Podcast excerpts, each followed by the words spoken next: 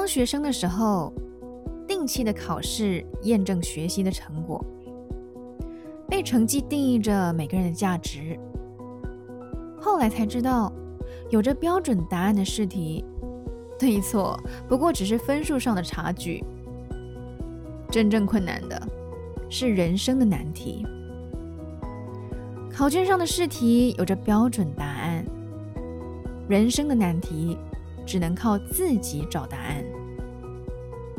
但没有标准答案的人生课题，也不代表着只有一种解答。结果不再只有对或错，而是你想怎么做。面对每一道关卡。没有答题时间的限制，更没有设限寻找解答的路径，可能是迷惘的，因为没有考古题呀。但也可以是精彩的，因为每个方法都能是办法。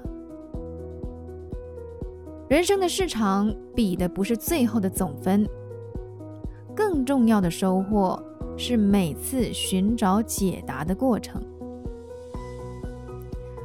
不会没有办法，只要愿意想办法。嗨，你好，我是淼淼，用声音传递纯粹。